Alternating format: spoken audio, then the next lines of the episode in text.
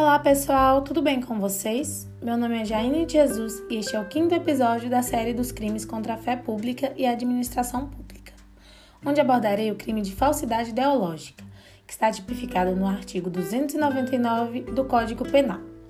Tal crime consiste na omissão de alguma declaração que deveria constar no documento público ou particular, ou na inserção de declaração falsa ou diversa da que deveria estar escrita, com o objetivo de prejudicar direito, criar obrigação ou alterar a verdade sobre fato juridicamente relevante. O bem jurídico penal tutelado neste crime, em primeiro plano, é a fé pública e, de maneira secundária, é a autenticidade e credibilidade dos documentos emitidos pelo Estado. E no que tange aos sujeitos, qualquer pessoa pode se enquadrar no polo ativo, incorrendo em aumento de pena caso essa pessoa seja funcionário público. Já no polo passivo, enquadra-se apenas o Estado e também há a possibilidade de um terceiro prejudicado figurar no polo, que, assim como o Estado, irá sofrer com o resultado.